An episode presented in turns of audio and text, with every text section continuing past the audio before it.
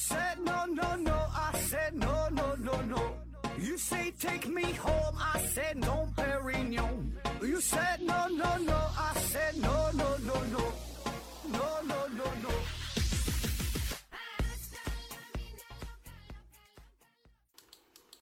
拼命探索不求果，欢迎您收听思考盒子。呃，这一期啊，咱们还是回答听友的问题啊，只回答一个人啊，百目屋主。第一个，他说是不是如果在刀剑刀刃上雕刻花纹会影响刀的使用？比如没雕刻的刀，如果砍东西受力更均匀啊，有雕刻的地方就会薄啊，呃，反而会影响刀的韧性。呃，思维合着回复说，不是在剑背上雕刻嘛啊？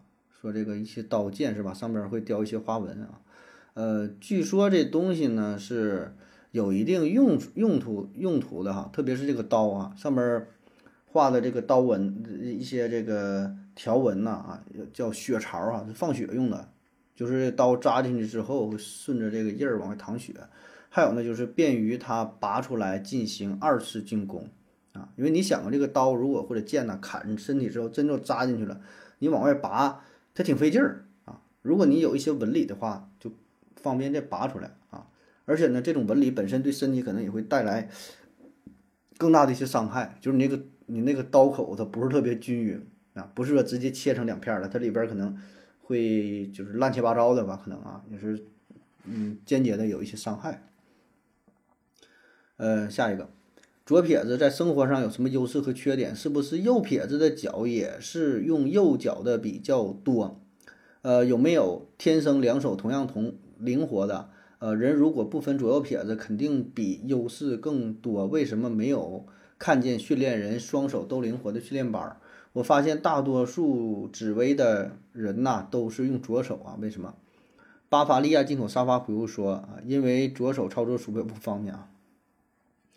呃，关于这个左右手的问题是吧？第一个说这个左撇子的优势和缺点啊，左撇子的优势，左撇子优势其实也没有什么太多的优势哈，就是以前有一种说法说左撇子的人更出名嘛，说有很多的大艺术家，特别是搞艺术创作方面啊，画家呀、音乐家呀，像什么达芬奇，还有谁嘞？比尔盖茨还有谁？就是都是。左撇子嘛，说有很多著名的人物是吧？特别是搞艺术创造的，他什么左撇子啊，右脑发达，什么空间呐、艺术创作这方面很厉害啊。但现在这个事儿也不太提了啊，就是说这个观点可能有点过时了。左右手也都差不太多啊。但是左手确实有一个优势，就是在运动上，运动这方面啊，就是呃，特别是这种什么呢？呃，打球、打网球也好，打羽毛球也好，乒乓球也好，包括说足球、篮球也是。哎你左手和右手呢打球的感觉那就是不一样的啊，所以呢，大多数人是右手，所以你面对你的你的对手，如果突然这是一个左撇子，哎，可能给你的感觉不一样，有些球可能就不太好接啊。包括说篮球啊，有篮球有的人就是天生是左撇子，但是他又练了这个右手啊，所以左右手都挺好使。谁来着？是谁？是詹姆斯吗？还是谁？就是左右手都挺厉害的，是吧？这也算是一个优势啊。那么缺点呢，就是使用工具不太方便，呃，特别是有一些工具它是分左右手的，嗯，就是这个东西你左手拿着舒服，右手拿着不舒服，就是什么东西，扳子还有什么铁钳子啊，反正有一些工具吧，是吧？它它分左右手啊，你要是左撇子拿一个右手常用的东西，它就不舒服。包括说就是咱手术过程当中有一些器械，它也是分左右的啊，或者是修理一些什么东西，是吧？操作起来不太方便啊。呃，是不是右撇子这个右手，右撇子的右脚啊，脚也是右脚用的多？对，对，一般都是右边用的多。然后有没有双手都灵活的人哈？双撇子呗，是吧？确实有这种人，就双撇子，就是两手两个脚没有太明显的倾向性哈，俩手俩脚都不好使是吧？就俩手俩脚都好使啊，能都能做一些比较。精细的活儿，写字儿啊，用筷子啊，踢球啊，什么的，说这种人非常少啊，全球大约不到百分之一啊。比较有代表性的就是，呃，达芬奇啊。一般说达芬奇是左撇子，实际上不是，他是双撇子，左手右手都好使，这左手右手都能写字儿，一起写字儿都好使。还有像尼古拉特斯拉也是啊，还有美国有一个职业摔跤手叫做肖恩麦克尔斯啊，也是双手都挺好使啊。然后说为什么没有看见训练人双手都灵活的训练班啊？啊，这个训练班有啊，就是叫右脑开发嘛。实际上咱们绝大多数人右手都已经呃好使了，所以呢就右手不用特意练了，练的练什么？就练左手就行了。左手对应的说是对应右脑嘛，所以有很多的右脑开发班，实际上它就是就是锻炼嘛。你右手已经很好使，你还锻炼它干啥呀？然后说发现很多人那个紫薇的时候用这个左手啊，呃，紫薇的时候用左手，你朋友告诉你的吗？你从从哪看到的调查数据啊？这事儿我听说的一个说法啊，是在电脑出现之前啊，一般呢是右手比较多。但是在电脑出现之后嘛，就是左手比较多啊，因为右手操作鼠标啊、浏览网页啊、看下一个呀、快进呐，然后这边呢就是用左手啊，所以现在流行都是用左手啊。那么还有一种说法呢，就是呃，也是跟人的这个大脑有关啊，就是左手，因为咱们多数人都是右撇子嘛，所以呢左手就是不是特别方便，不是特别灵活啊，感觉。左手和右手比起来，左手呢会更加陌生一些啊，因为左手不好使啊，感觉这些像别人的手一样，是吧？哎，那么在你指挥的时候，自然是越有陌生感越好啊，越倾向于像是别人帮你操控，那么这个感觉还是比较舒服的，对吧？你自己非常熟悉，那就没有意思了啊。所以呢，教你一个就是一个新的体验哈，解锁一个新的技能，你可以把你的左手放在呃腿底下，或者是呃压压麻了。是吧？就是有时候睡觉什么一压胳膊压麻了，哎，感觉手不像自己的，压麻了一种状态，你再撸一下啊，可以解锁一个全新的体验。下一个，呃，盒子是泌尿外科的，如果做手术，比如呃割包皮儿啊，术中或者术后勃起了，会不会疼痛啊？缝线的地方会怎么样？柯文哲回复说，好像有一部抗日神剧就展现了这个问题的严重性，反反复复，结局太惨了啊。啊，说做手术当中啊，这个勃起了会不会疼啊？术中不会疼，术后会疼，因为术中有麻醉呀，术中有麻醉，你就勃起了。你想想，术中拿那个剪子给你这个皮儿剪掉了，你都不知道疼的，你勃起那疼个屁呀，是吧？能疼哪去啊？因为有麻醉，但术后保证会疼啊。术后一勃起的时候就就就就会疼，然后缝线的地方会怎么样？缝线的地方，缝线的地方严重的可能会出血呗，会裂开呗，那看你严重到什么程度啊？下一个问题，为什么人身上有些部位很敏感？比如说眼睛、嘴巴下面哈，呃，如果酒精在皮肤上和在以上这些部位感觉是非常大，但是如果忍过去也不会对身体有什么伤害。K 文晨回复说：“你可以看看这张表，叫做彭菲尔德的小侏儒哈，真心想知道答案可以搜索这个关键词，很多文章可以解答关于感觉神经的诸多。”疑惑啊啊，说人体感觉这个事儿啊，呃，他说这个小侏儒就是人的大脑对应身体的一个图片啊，就是我们身体你看是这么大是吧？但是实际上我们身体的感觉分布并不均匀啊，就是你的手啊，它控制手的这个神经，负责感觉这个神经会相对。多一些，非常非常多，它是不成比例的，就两个手可能占据了绝大部分，但是你身体上的这个感觉敏感度呢是非常差，所以对应在大脑上，它像一个小侏儒一样，就是手负责手的这部分神经很大，其他部分呢非常少，就有的时候你后背刺挠了，你挠都挠不对，不知道是哪地方刺挠，知道吧？你就这都都不敏感的，不敏感到这种程度啊，所以呢，就是简单的说，就是这个神经分布的密度它不一样啊。有一些部位就非常密集，有些地方非常稀疏，感觉很不准确。下一个问题，烈酒如何品尝出好坏啊？不都是辣嗓子吗？就和吃辣椒一样啊。如果足够辣啊，就只有辣了，那么其他的味道根本尝不出来。嗯，对你理论上是这样，就足够辣，那得辣到什么程度呗？就是你说这个辣不辣，它是一个很主观的感觉。足够辣，如果你说足够辣，那确实就是对于所有人来说，它。就剩下一种辣的味道的话，那确实尝不出其他味道。但是呢，呃，你觉得辣，可能别人不觉得辣。就像喝酒这个事儿也是啊，你就不喝酒的人，你喝点白酒，一看这什么玩意儿，就这么辣；一喝啤酒，什么玩意儿这么苦，跟马尿似的，是吧？那人家感觉它就不一样，就是除了这个苦味儿，除了这个辣味儿，还能品尝出其他的味道。啊，所以这感觉是非常主观性的，耐受的程度是不一样的啊，而且也不只是单纯的就是说品尝出它的好坏，喝酒这个过程上来你得先看一看，晃一晃是吧？看看挂不挂杯，是否清澈，有没有什么沉淀物，颜色正不正是吧？然后闻一闻是吧？那香味儿啊是怎么个香法？而且喝也不是说一口干一一斤就喝了啊，品一小口啊，品一小口那吧嗒吧嗒有没有这个回甘？啊，对这个口感呐、味道啊，舌头里边怎么搅和搅和，什么什么刺激感呐，然后再回味一下这个这酒的这个感觉是这个持久度啊、舒适度等等很多方面，不是你简单的体验它就辣和不辣呀。下一个，女生身材的胖瘦对胸的大小有多大的影响？比如一个女生体脂从百分之五十变成了百分之二十，胸会变小多少？以及胸部的肉有多少是脂肪？呃，胸大奶水多嘛？以及胸大有什么好处啊？（括弧除了性啊，呃，关于性的除外啊，关于胸这个事儿，女生身材胖瘦对胸大小有没有影响？我觉得有影响吧。一般要是越胖的话，就相对会越大一些呗；瘦的话就比较小呗。啊，不说嘛，女生不过百，要么个儿小就胸矮是吧？不是，要么个，要么个儿对。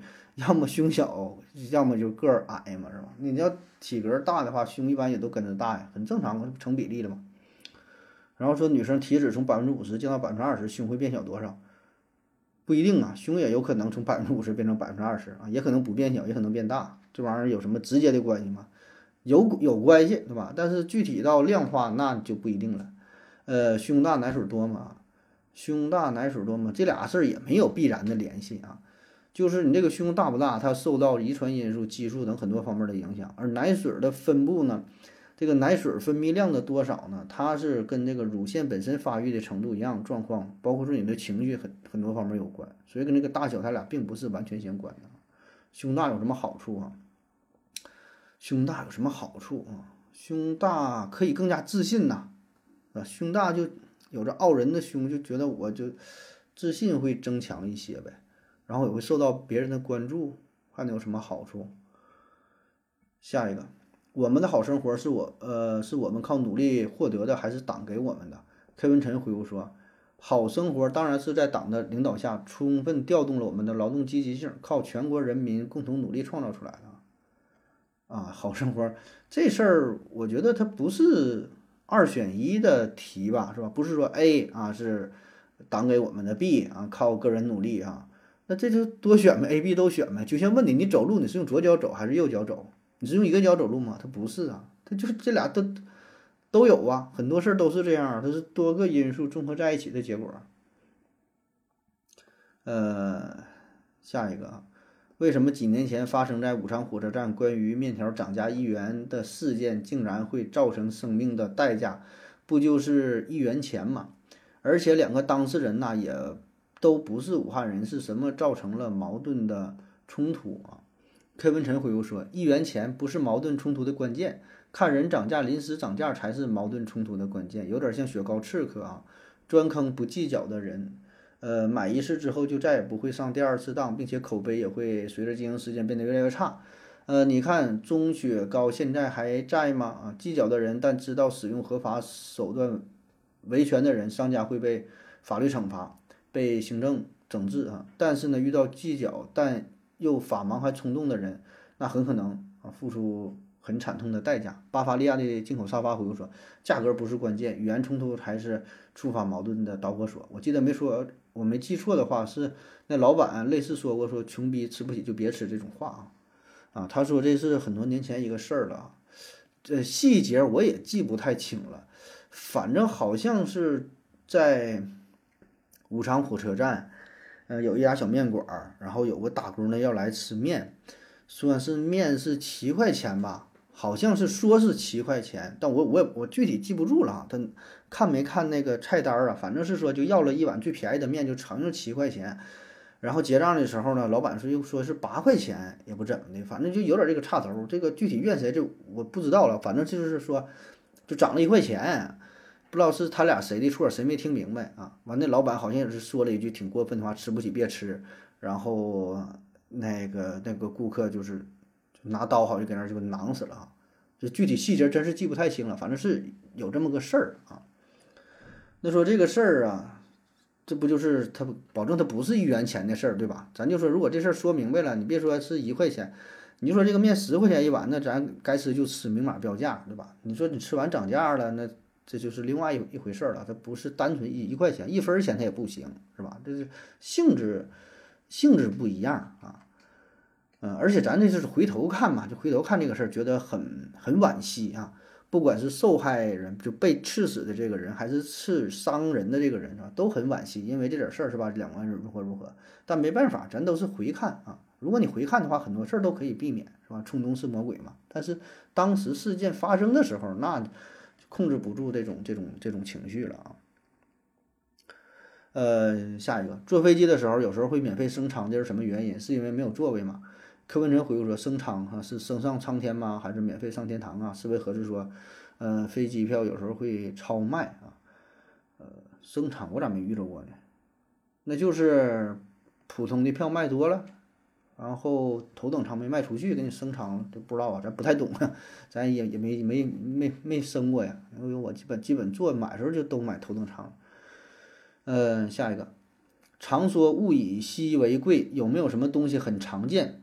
但是却很贵。巴伐利亚的进口沙发说有啊，车子房子满大街都是，但是很贵。闷骚的刘大哥说，稀缺是相对的啊，特定区域的房子相对庞大的买方市场还是稀缺的，所以贵。呃，思维合适回复说有啊，比如说某些文玩、核桃、金刚什么的啊。啊，你这问题我觉得问的这个逻辑关系吧，不是特别妥当。说常说物以稀为贵。有没有什么东西很常见，但是却很贵？你这前后句有什么逻辑性吗？物以稀为贵是物以稀为贵，但是你推导不出说这个东西物常见它就不贵，对吧？人家是说物以稀为贵啊，但是一个物它不稀它也可以很贵呀。物以稀为贵，它只是物以稀为贵呀，所以还用举什么很常见又很贵贵的东西吗？那太多了。很多东西很常见，都很贵呀。我看这手机，看用那个手机好几千，我觉得那就挺贵呀。更不用说满大街的房子，满满大街的这个豪车，各种什么东，我觉得都挺贵啊。物以稀为贵，物不稀它也贵，它都贵，它就是贵。下一个，身上有伤口，不知道哪里搞的，理论上受伤会疼，会立即发现，为什么有时候看到了伤痕，却不知道什么时候受的伤？啥呗？这受伤，有的这伤痕可能是非常小，有的受的伤是非常表浅的啊，不深入啊，皮肤上哪会儿划一下没注意啊。有的时候，比如说你专注于干某些事儿呢，你开车呢，你学习呢，你跟别人打球啊，做游戏干什么时候受伤时候没注意，对吧？或者是睡觉的时候哪会儿划一下了，那很多原因呢。呃，下一个，如果受伤了，能不能用这个棉花或者是卫生巾止血？啊，这些是吸血的，是不是反而会让人流血流的更多？巴伐利亚的进口沙发回复说呀，棉花和卫生巾不能用于止血，但是它可以有效的隔离伤口，防止伤口进一步污染。呃，思维合适回复说可以的，把这个伤口按紧。啊，说用这个棉花呀，什么卫生巾这些止血啊，它这个止血的作用并不是说用它来吸血啊。它止血的作用更主要的是用于压迫止血，压迫不让这个血继续出来啊，给它压住啊。那么之所以咱一般用这种相对来说有一些吸血性的东西，包括说在包括说在医院用些什么棉球、棉签、纱布啊，因为它能它能吸血之后，它不会让那个血渗出来啊。因为你要用别的话，很快渗出来，不就沾染到别的地方了吗？下一个。呃，还是学生，不知道以后啊该找什么工作啊，不知道对什么工作感兴趣啊，非常迷茫，我该怎么办？柯文晨回复说：年轻啊就该多尝试啊，你会找到自己感兴趣，还能得到相应回报的工作啊。找工作这事儿啊，找工作这事儿很简单啊，你先不用着急找，该吃吃，该喝喝，你就玩你就照。当你没有钱了，足够穷的时候，快要饿死的时候，你自然就知道自己该从事什么工作了啊。很简单。当然哈，咱一般来说，如果你想规划一下呢，可以从这么几个方面儿吧。你看头一阵儿我还在节目当中我还宣传呢，我说对于一些这个高中生啊，或者想就是什么从事一些什么行业的朋友，可以找我，我那有一个一个一个算是一个一个测试吧哈，准不准的反可以做以参考。就是你对某方面感兴趣，或者你自己去网上有那种 M。呃，M B M B T I 是吧？M B T I 嘛，也是做什么性格测试，看看你是哪种人哈，然后以后从事哪一哪一方面可能有一点儿这个特长，可以尝试一下。这东西不准，但是说的你可以参考呗。就是说现在让你说出十种职业，你都说不出来，是吧？常见的你说啊，科学家啊，老师、医生、警察、律师、厨师，嗯，还有什么不知道了，对吧？就是你你你得先知道有哪些行业，然后知道每。这个不同的行业，他的工作模式是什么？他的收入怎么样啊？就有些人一听啊，医生，医生工作好啊，穿着白大褂，然后收入也很多，社会地位很好。然后你知道，你得全面了解一下，你知道一下，看看他有没有值班啊，他有没有什么别的这个夜班啊，什么什么这些负面的有没有？说老师啊，老师挺好啊，有这个假期如何如何？你跟你看看老师真正的工作他是什么样的，对吧？就是各行各业，你得有先知道有多少个行业，然后知道这些行业。他的工作的真实情况到底怎么样啊？然后再试着可以去探索，可以去尝试，可以跟身边的人聊一聊，可以在网上找一些资料，可以问问你的这个亲戚或者是朋友啊，他们呢看看给你一些意见啊，当然不用听，你可以就是做以参考，是吧？然后说不断的尝试，这也是一种啊，什么事儿你得多了解了解，不要上来就拒绝啊。万一你喜欢呢？有人说同性恋如何如何，你试一下，你试一回。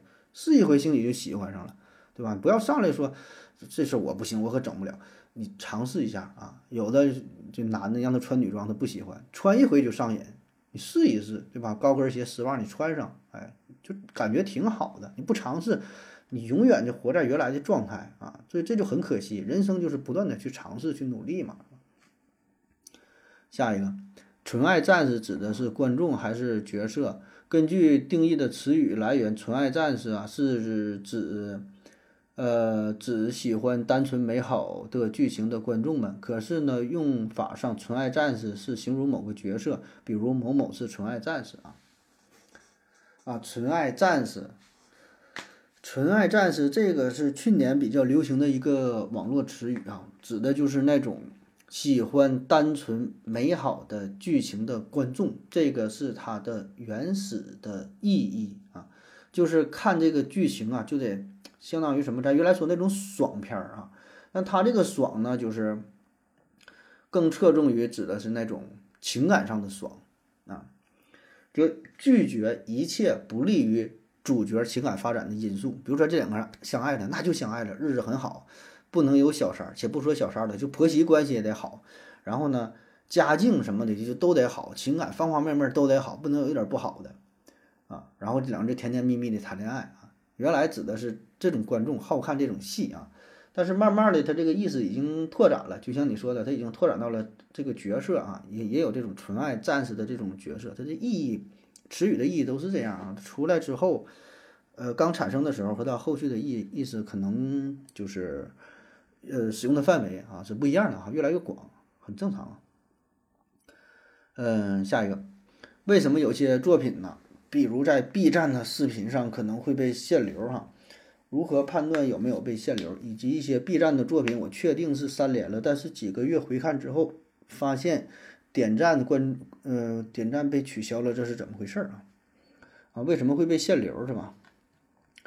限流的原因很多哈，一方面呢，是因为有一些作品呢，它是违规啊、侵权呐、低俗啊、恶意营销啊等等，很多方面这些都会被都会被限流啊，嗯，然后说点赞了，然后几个月又被取消了，不知道啊，那你问问这个 B 站的平台呗，这事儿我还真没遇着过，还真没注意哈，我我不是没遇着过，这玩意儿我点完了也不会。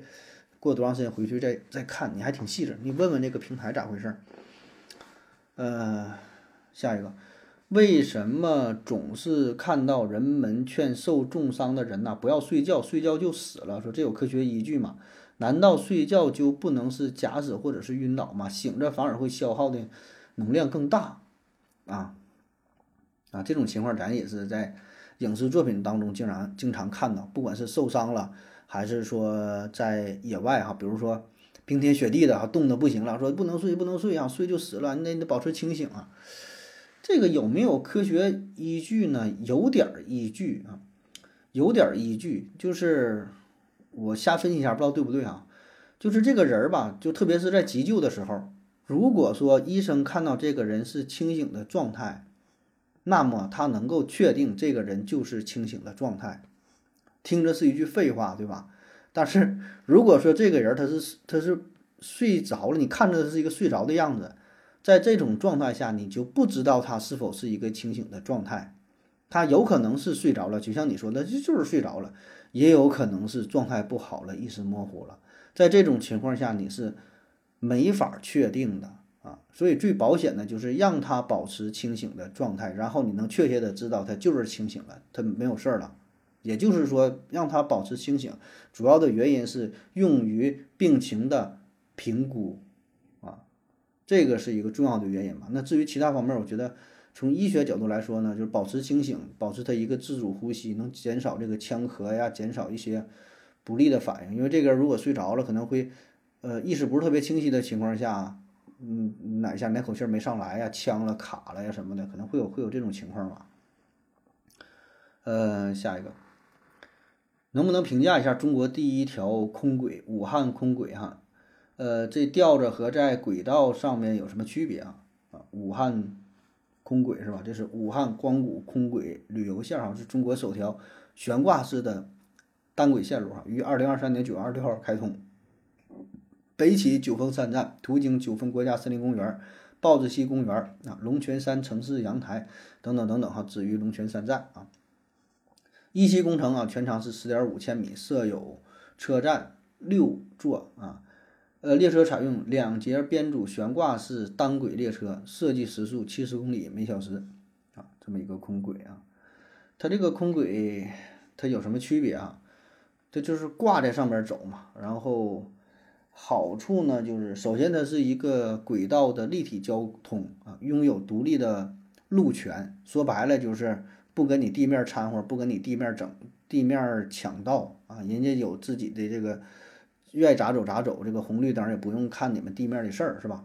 就是相对来说比较自主独立啊，不影响地面交通，不影响这个行人啊。还有一个好处呢，就是它这种形式呢更加便于观光。说白了就是旅游嘛，它这名儿不也是嘛？叫武汉光谷空轨旅游线啊，侧重于这个旅游。哎，对普通的就是。当地的市民呢，从从这个出行角度来看，实用性我觉得可能不是特别大啊。但是呢，你旅游你看往下一看呢，感觉不一样了。说白了，你这都可以当一当做一个一个项目了。你像那个空中什么什么摩天轮呐，空中什么玩意儿的，还有叫什么嘞？就是那个激流勇进。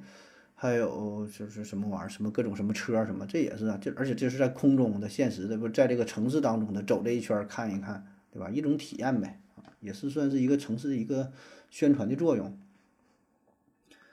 呃，下一个，为什么螃蟹清蒸的特别多，反而焯水白灼的却很少见？反而青虾呢是清蒸的、白灼的都有哈？呃，没有水煮螃蟹的做法是因为什么？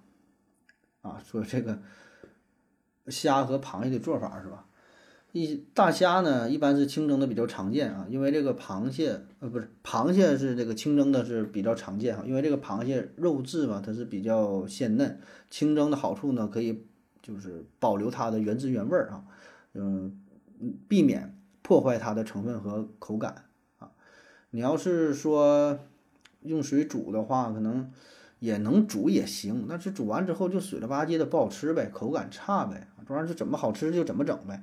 那大虾的话，你不管是水煮还白煮还怎么做，红烧啊、清蒸啊，它就都行啊。反正每个食材它跟这个做法有着很大的关系，是吧？得充分发挥这个食材的特点呢。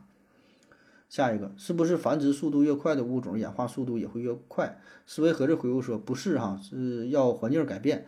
南无克苏鲁里中科天尊回复说。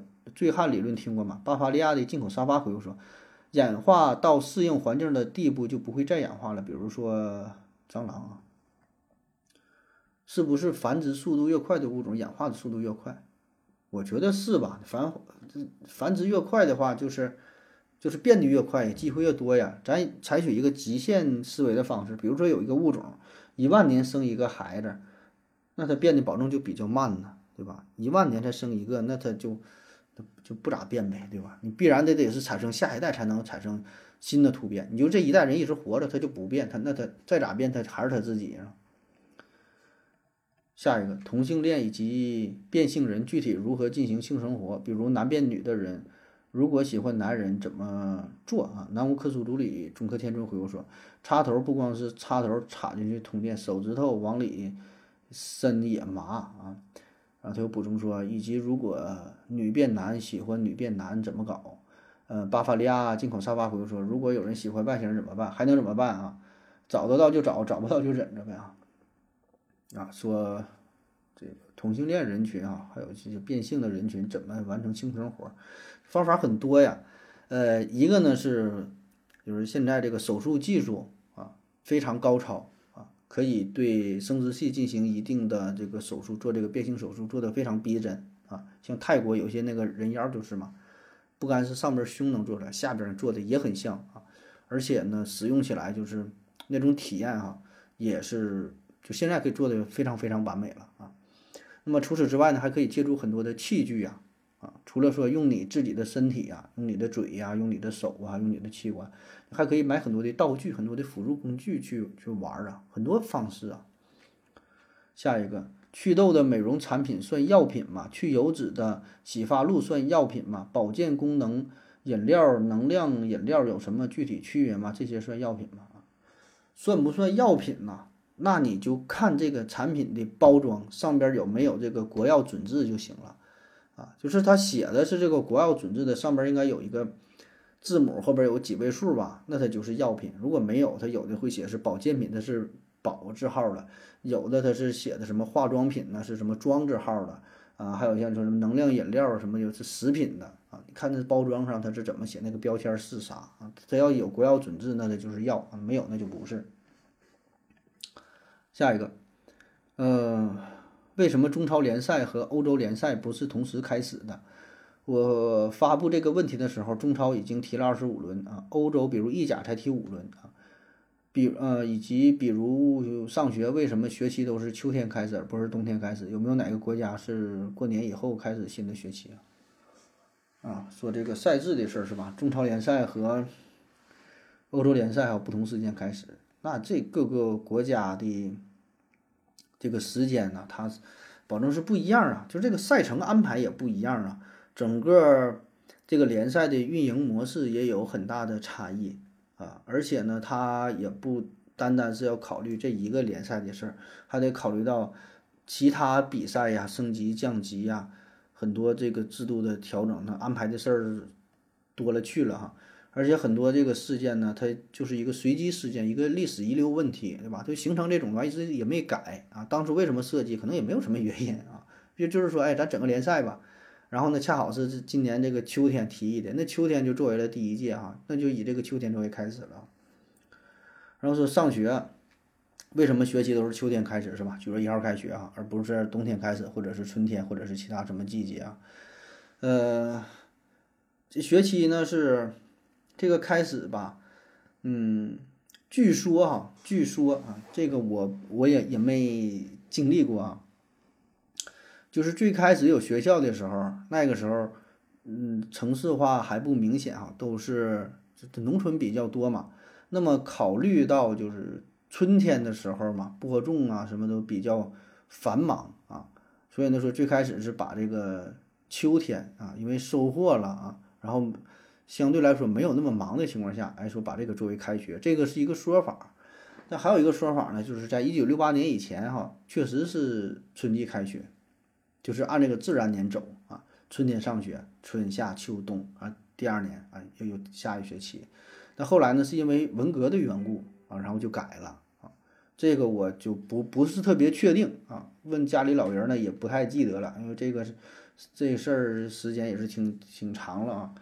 看看谁是否知道这正确的答案啊。那么至于说其他的国家呢，也不一样哈。有的像南半球，它开学的时间跟咱们可能就是相反的。还有像日本，日本它是按日本应该是按自然年来的，就是春天上学，春夏秋冬啊，然后第二年。呃，下一个，性欲强啊，可以说是性瘾比较大嘛？性欲多大算大？啊，关于关于这个性欲这个事儿哎，这个咱之前做过一个专题啊，就讲那个唐皇综合症哈，你可以再听一下。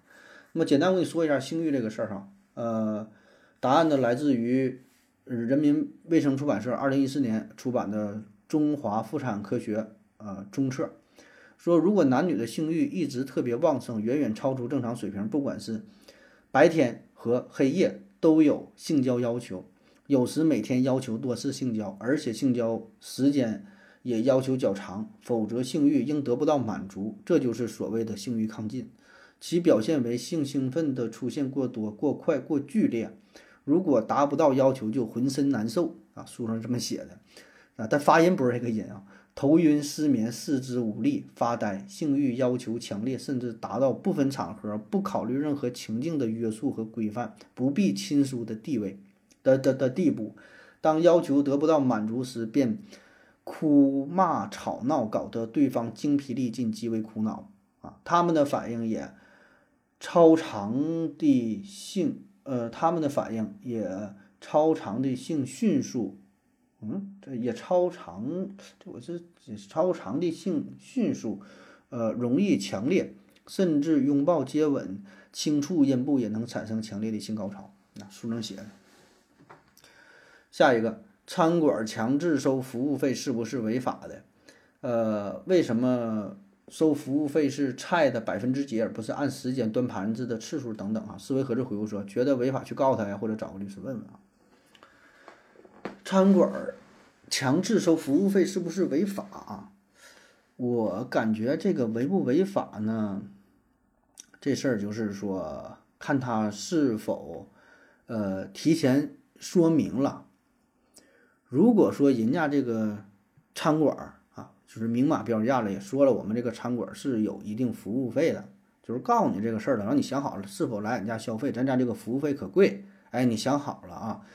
我觉得这个是一个大的前提，对吧？就是告知啊，明确，你别我吃完饭了啊，我这一一顿饭啊，消费二十五块钱，然后你服务费要我三百八，那我保证是不愿意。对吧？就咱说明码标价，你说明白咋都行，对吧？你一盘土豆丝八块钱，你服务费要我八百，你告诉我了，我愿意，那可以，是吧？就是这从我个人角度来说啊，当然这个如果上升到呃法律层面，那是另外的要求，那就看这个法律怎么规定了啊。你说这个事儿违不违法？这玩意儿咱俩谁说的也不算啊，看人家这个法律规定，有很多法律的规定咱觉得很不合理，但是法律就是那么定的，那你也没有招儿，对吧？你生活在这个国家，你就得受这个法律的制约。然后说这个服务费都是按，嗯，菜的百分之几收哈？为什么不按时间按端盘子的次数啊？按时间按端盘子的次数，我觉得也可以呀，按什么都可以呀，你有一个明确的标准就可以呀。但为什么一般都是按这个菜品的百分比呢？呃，我觉得这种方式是大众相对来说比较容易接受的。因为比较固定嘛，你吃了一千块钱的饭，咱收百分之三、百分之五、百分之八，百分之多少？有一个固定的标准。但如果说你是按端盘子的次数，那你这玩意儿咋算呢？人家服务员可以一回端五个盘子，也可以一回端一个端五次。你说你这个钱怎么算？然后你说老妹儿啊，你别这么一趟一趟给我端的，你一下都给我端来，那是一下都端了，咵嚓掉地下一个，这事儿算谁的？大哥是你让我端的，那我端不了这么多，你这玩意儿就容易产生矛盾。是吧？所以呢，咱就是没有说哪个是最合理、最不合理啊，就是说哪个是大伙比较容易接受的、争议比较少的吧，啊，所以呢，现在的规则就是基本按这个服务费什么百分比，可能还是还是比较容易接受啊。至于你说时长呢，也行，但是问题就是时长，说这人吃饭吃了一个小时，那个人吃饭吃了两个小时。然后呢，你这一个小时，你特别事儿逼哈，没事儿就叫人服务员，一会儿给我拿筷子，一会儿给我拿餐巾纸，一会儿给你干啥？给你提供了很多服务。然后人家那个人两个小时，但基本没提供什么服务那你说按时间收费，你觉得合适吗？好像也不是特别合适，对吧？因为提供服务这个事儿，它有些服务你不能干看这个时间的长短，时间很长，但是人没干啥呀。那你说在这种情况下，你说你要了你很多钱，你也不乐意，是吧？所以怎么能达到这个平衡，大伙儿都满意呢，是吧？所以现在的模式可能按这个按这个菜品的百分之几算，大伙儿还是比较容易接受啊。或者你想一个更好的办法也行啊。下一个问题，为什么大部分人觉得韩国菜没有食欲？食欲和饥饿程度有没有关系？思维盒子回复说，当然有关系啊。所谓食欲就是在不太饿的情况下啊，所谓没食欲就是在不太饿的情况下啊。说韩国菜没有没有什么食欲啊。哪国菜它也不好使，就中国菜有食欲哈。外国做那玩意儿呢，英国菜、美国菜啊，韩国菜，韩国有啥菜呀？韩国，韩国我跟你说，为啥你觉得它没没有食欲哈？首先就是它原料不行，原材料不行，要青菜没青菜，要这个肉没这个肉啊。现在也是，你看。韩国这不过年了吗？送点礼，可能还得送那点排骨，送点这个五花三层肉，那就好东西了。它肉没有什么肉，菜也没有什么菜，所以你看为什么韩国的这个咸菜它有名呢？什么狗宝咸菜呀、辣白菜呀、烀的什么土豆啊、烀的什么玩意儿？为啥它咸菜有名？因为它资源不足，它有那个好的菜，它直接炒了吃、炖了吃，它不香吗？它没有那些东西，所以那破白菜帮子它也不扔，它得腌咸菜吃啊。所以呢，你看它韩国是原料不行，但是配料挺牛逼啊，辅料挺好，各种这个是这个辣椒啊，是什么什么调味就调味品这方面很多。因为啥呢？它原料不行，那咋整啊？就得靠这个配料把它调的相对好吃一点啊，然后能下饭。然后说主料有什么？就韩国韩式烧烤嘛。一说这个韩国韩国料理不就烧烤烤肉嘛？那叫啥玩意儿啊？最原始的了。那原始人咱祖先才那么吃呢。他没有什么技法，那就肉切完了跟那玩意儿一烤，那有什么技术含量吗？没有啥含量。只要肉足够好，火候看好了，一翻个撒点孜然辣椒面，就那玩意儿，那叫什么料理呀？对吧？那都是原始人吃的最不上档次的东西了。然后整的像咋回事呢？他啥也没有，还有什么大酱汤？那那叫什么玩意儿呢？不就大酱汤里边下点豆腐，下点什么干菜啊？好的，能整两片狗肉，就那玩意儿了。你说它还有啥？所以你说它没有食欲很正常。它就这点东西，它能跟咱们比？你看咱们这就是吃了，咱这个八大菜系啊，还有其他的一些，咱说就就不不不上不叫八大菜系以外的这些东西。那东北菜那炖的什么各种肉啊，各种东西，食材那就足啊。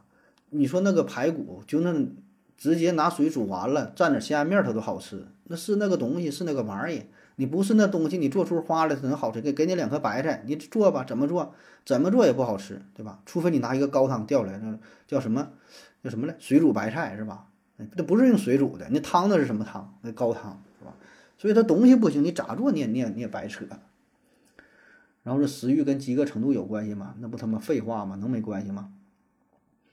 下一个，为什么高考以及大部分考试啊只有单选题没有多选题？难道多选题不能更好的判断学生的掌握情况吗？呃，以及选项通常是三四个哈，如何如何变成四到六个啊？如果应该是如果变成四到六个，不是可以更好的判断学生的呃综合实力吗？南无克苏鲁里中科天尊回复说，呃，多选难度太大，卷子出的好不好要看学生的成绩分布啊。多选容易错呀，不好把控；单选选项多了也是同理。呃，而且学生做题时间也要变长哈，会的写不完也不行啊。关于这个考试出题的问题啊，这是一个很大的学问哈。就首先咱得明确一个根本的，就是目的性，就是考试他想干啥啊？考试他保证不是想折磨你，对吧？对于咱们学生考试的时候，保证都挺闹心的，看啥都不会是吧？回家哇哇大哭哈。就是人家出题这个考试的目的，它是一个筛选，它是一个评估，它是一个整体的测试啊，所以出的题呢是很有水平的啊。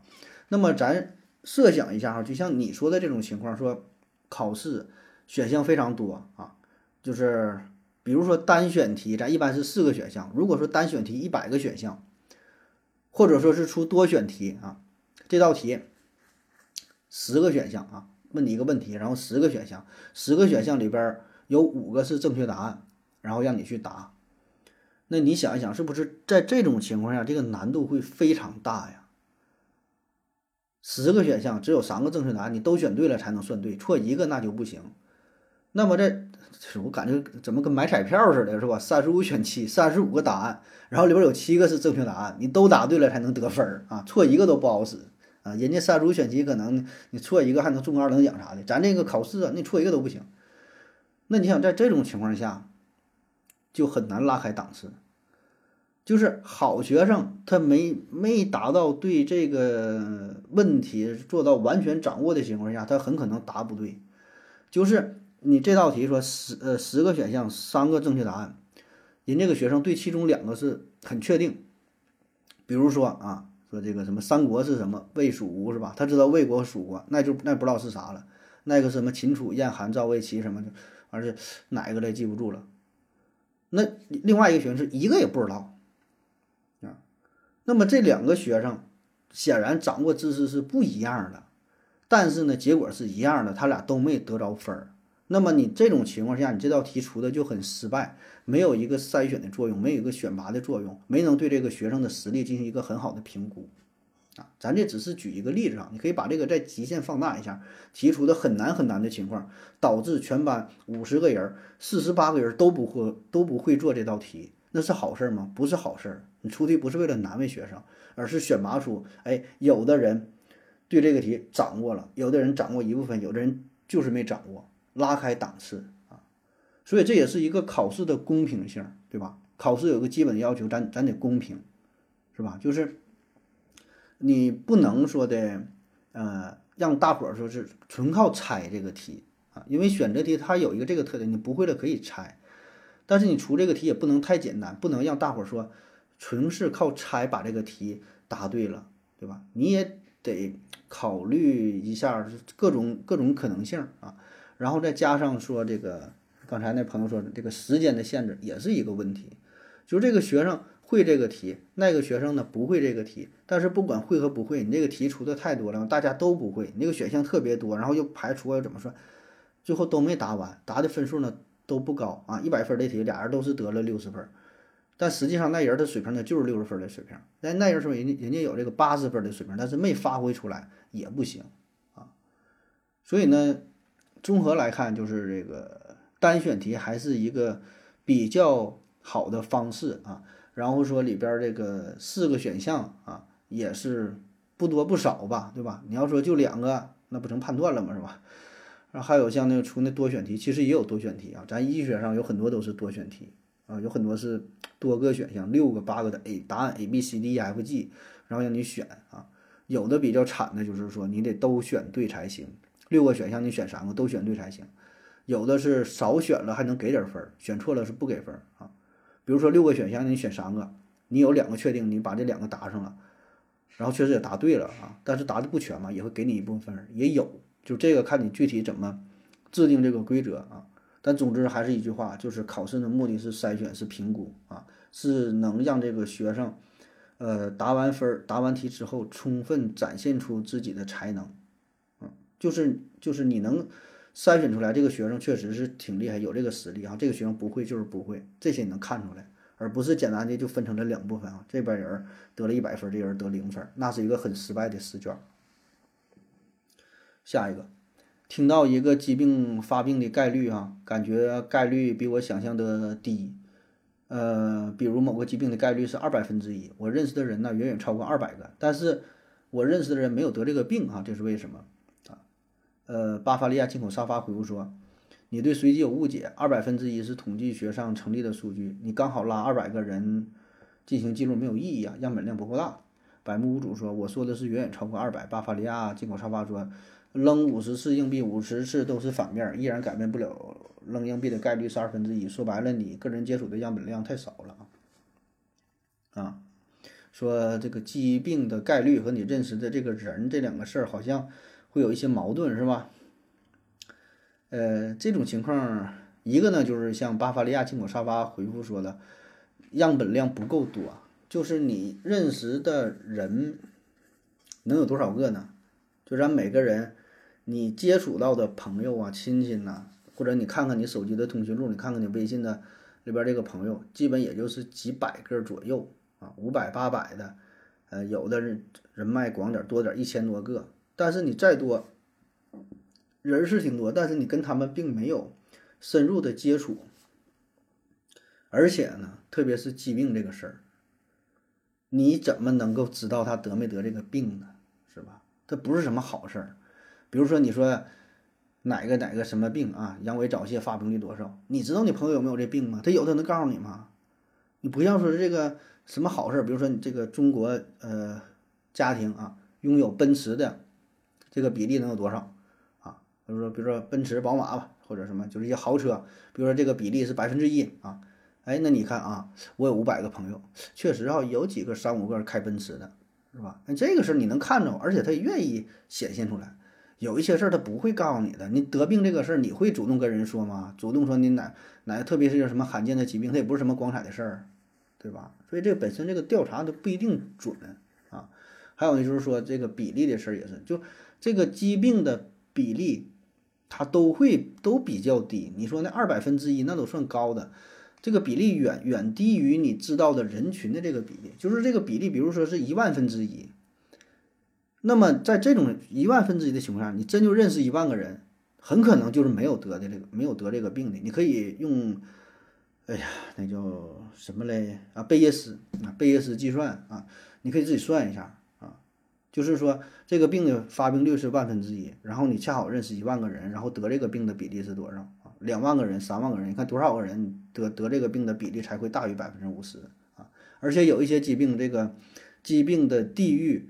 呃，疾病的分布会有一定的地域性，比如说南方北北方，像结石就是这样啊，南方会相对低一些，啊，像有一些病可能在沿海地区多一些，有一些地方什么沙漠地区，有些地方人群的分布它也并不平均，然后你接触的这个人呢，可能都是你身边的朋友，那么正好你这个区域可能发病率就就就比较少啊，就是说白了，我觉得确实还是这样，就是因为人太少了，你要真要是。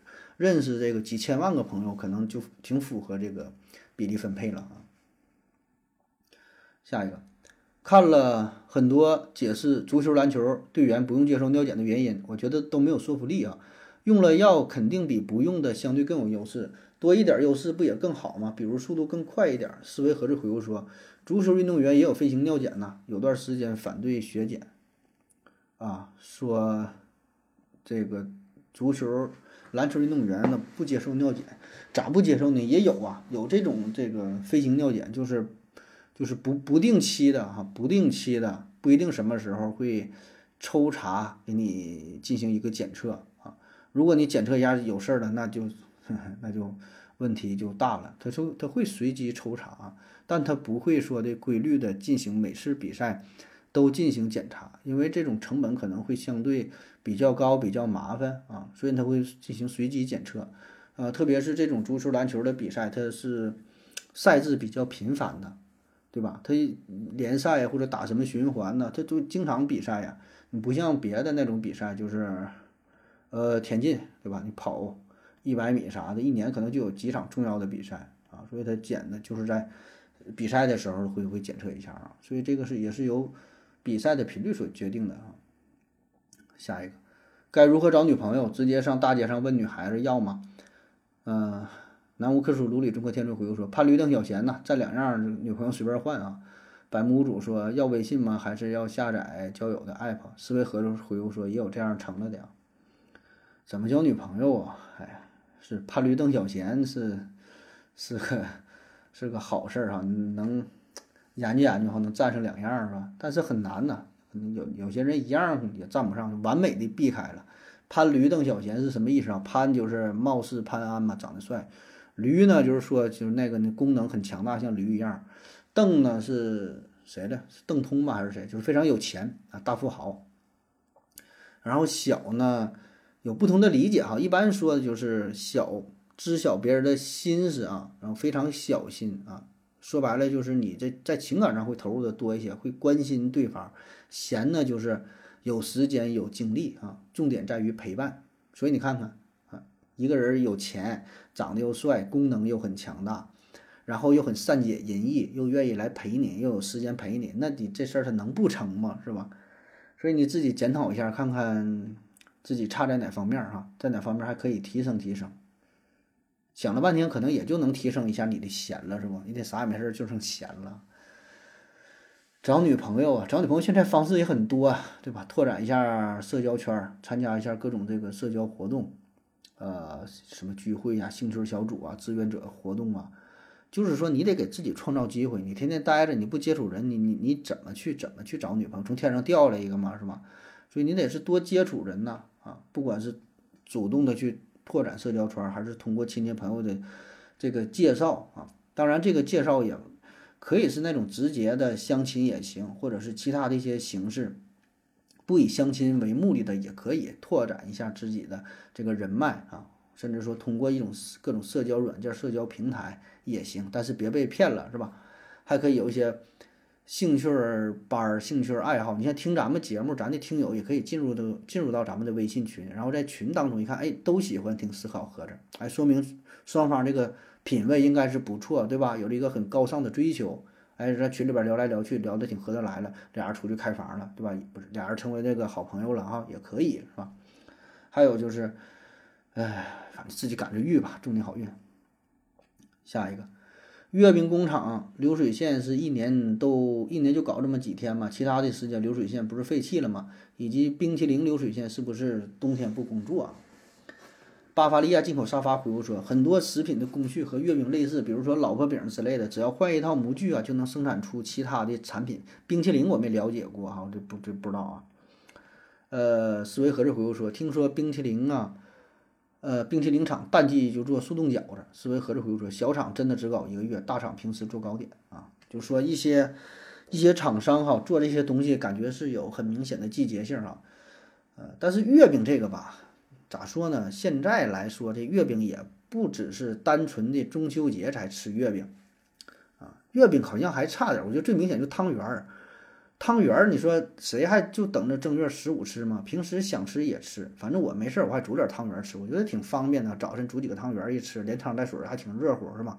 还有像什么粽子，还有什么，就是这些原来局限于啊，在某个特定假日才会出现的食品，现在呢已经。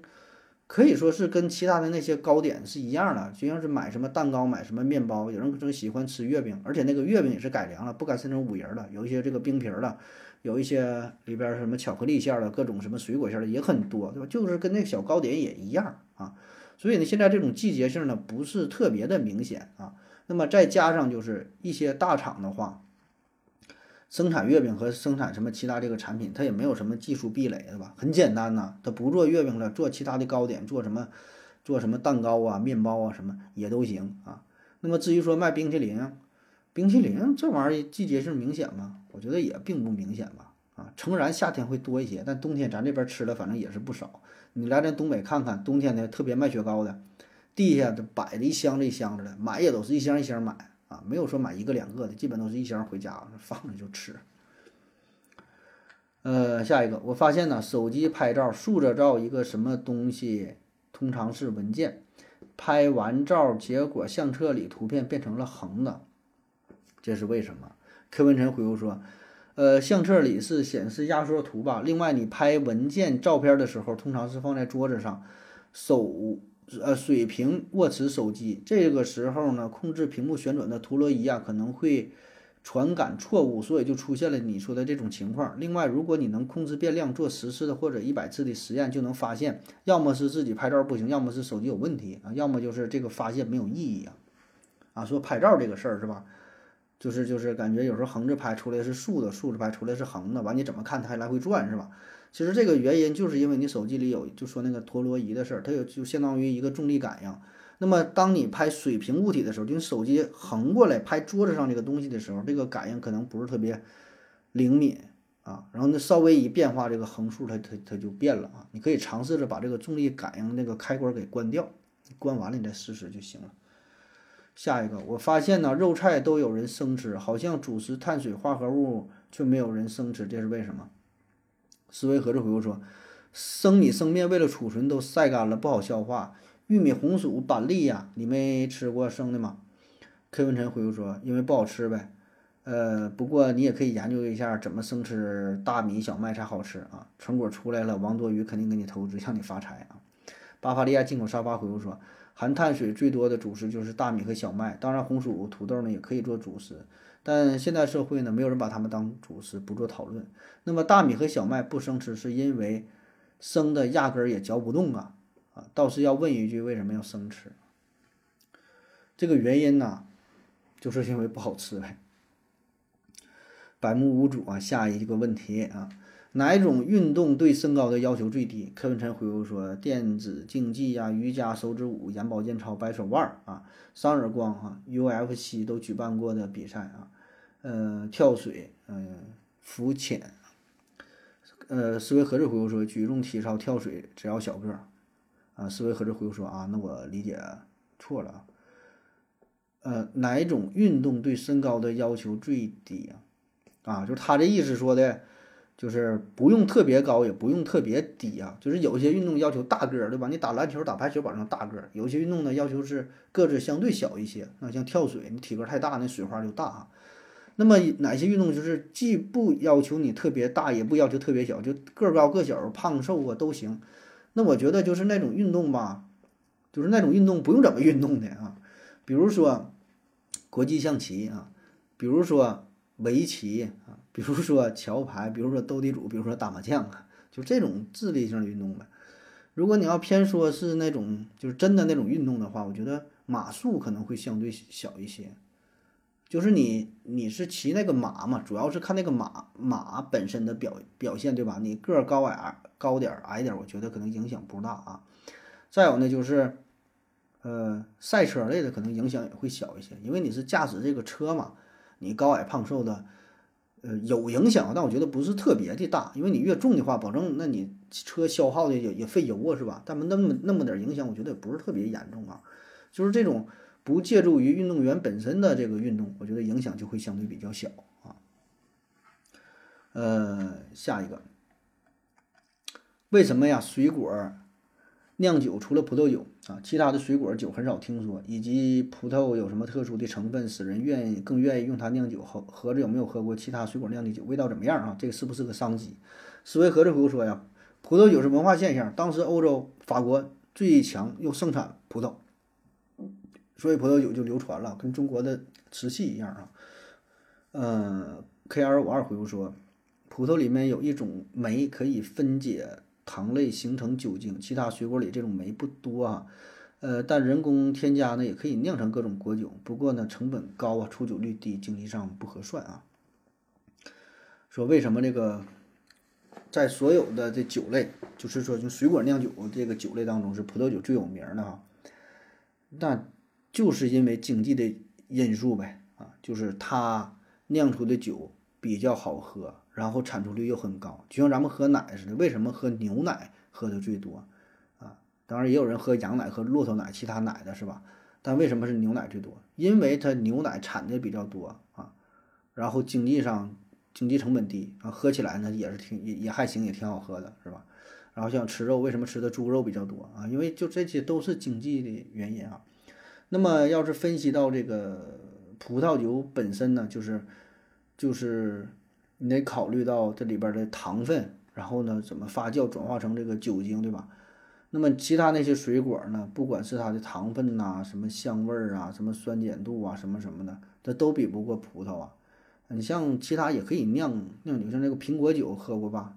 啊，还有这个樱桃酒啊，甚至说桃子都可以酿成酒啊。但说实话呢，喝起来感觉一般吧，口感呢是比较淡啊，比较淡，就是。香味儿也不行，没有，可能也是咱也是没喝习惯啊，不知道，反正确实没有感觉没有这个葡萄酒好喝啊。那么至于说这个算不算一个商机，我觉得也不是一个商机啊，因为这事儿已经很被很多人意识到了，也有很多商家做出很多改变，想要去做其他味儿的这种果子酒啊，但是效果也不是特别好，并没有得到广泛的认可啊，因为这种这个葡萄酒现在喝的吧。很多时候并不是这个酒本身，它是一一个文化标签儿，它是一个符号啊。你看，在很多场合，一些宴会上啊，他不喝啤酒，然后呢，有一些有一些人也不爱喝白酒啊，就是白酒还好，就在咱这边哈，咱说啊，白酒呢还好，对吧？一些男性能喝，但有些女性她也喝不了，喝不了白酒，特别是一些度数比较高的，然后一些相对高端的一些宴会啊，然后喝啤酒呢也行，但是你说你这个啤酒真是一整整好几瓶儿，夸夸倒一整，像哥几个来吹一瓶啊，脚踩枪套那种，也不是特别合适啊，所以呢，反而是这种喝红酒啊，喝葡萄酒啊比较多啊，然后。瞅起来就场面上是那么回事儿，所以这个葡萄酒呢，已经是超脱了本身这个酒啊，你喝这个酒本身这个事儿，它是一个一个一个一个标签啊，一个社交的方式啊，所以你能能否把这个事儿给扭转了，能够说开创一个品牌也好，是说你你想做樱桃酒做什么酒，能够让大伙儿都认可都接受啊，从味道上能够接受，然后从文化上能够接受，那我觉得是一个商机，你能成功，但是很难啊。因为有很多企业都在做这个事儿，但是都没成功，而且都砸了不少钱，你知道吧？下一个，最后一个问题了啊，能否做个合集汇总啊？把已经问过的同一类型的题材或者是相似的衍生出来的问题啊放在一起，并且呢给个链接，比如说哪个期哪一期第几分第几秒啊，这样呢就可以避免重复提问了，效率也更高。呃，以及合着有没有这个微信群、QQ 群或者是 Telegram 的群，那能否建立一个？这个群已经有了，这微信群咱都好几个了，都被举报的都好几个，解散好几个了都。啊，想进微信群的进想进微信群的朋友可以加我的私人微信哈，思考盒子的全拼思思考考和和知知，注意平调式发言，然后我给你拉入到微信群啊。QQ 群也有，QQ 群也是加我的 QQ 哈，我的 QQ 号是。三一五一九三二一零哈，都忘了，老长时间都不上 QQ 了。三一五一九三二一零，我的私人 QQ 号。那么至于说你前边这个汇总的问题是吧？这个想法是很好，就是把咱们这个节目整个这些问题可以进行一个分门别类，是天文类的、历史类的、哲学类的，是地理呀、化学啊、人文呐、这个生活啊，是什么医学呀、生物啊，是吧？进行一个大的分类。然后呢，进行一个汇总，然后大伙儿在想问问题的时候，可以看看有没有类似的问题，想法很好啊。谁整这事儿啊？你整去，你整吧？啊，你觉得好，你整吧。反正我是没工夫整。好了，以上就是今天的全部内容，感谢各位收听，谢谢大家，再见。如果你也想提问的话，请在喜马拉雅平台搜索西西弗斯 FM，在最新的一期节目下方留言即可。回答的可能比较慢，不要着急哟。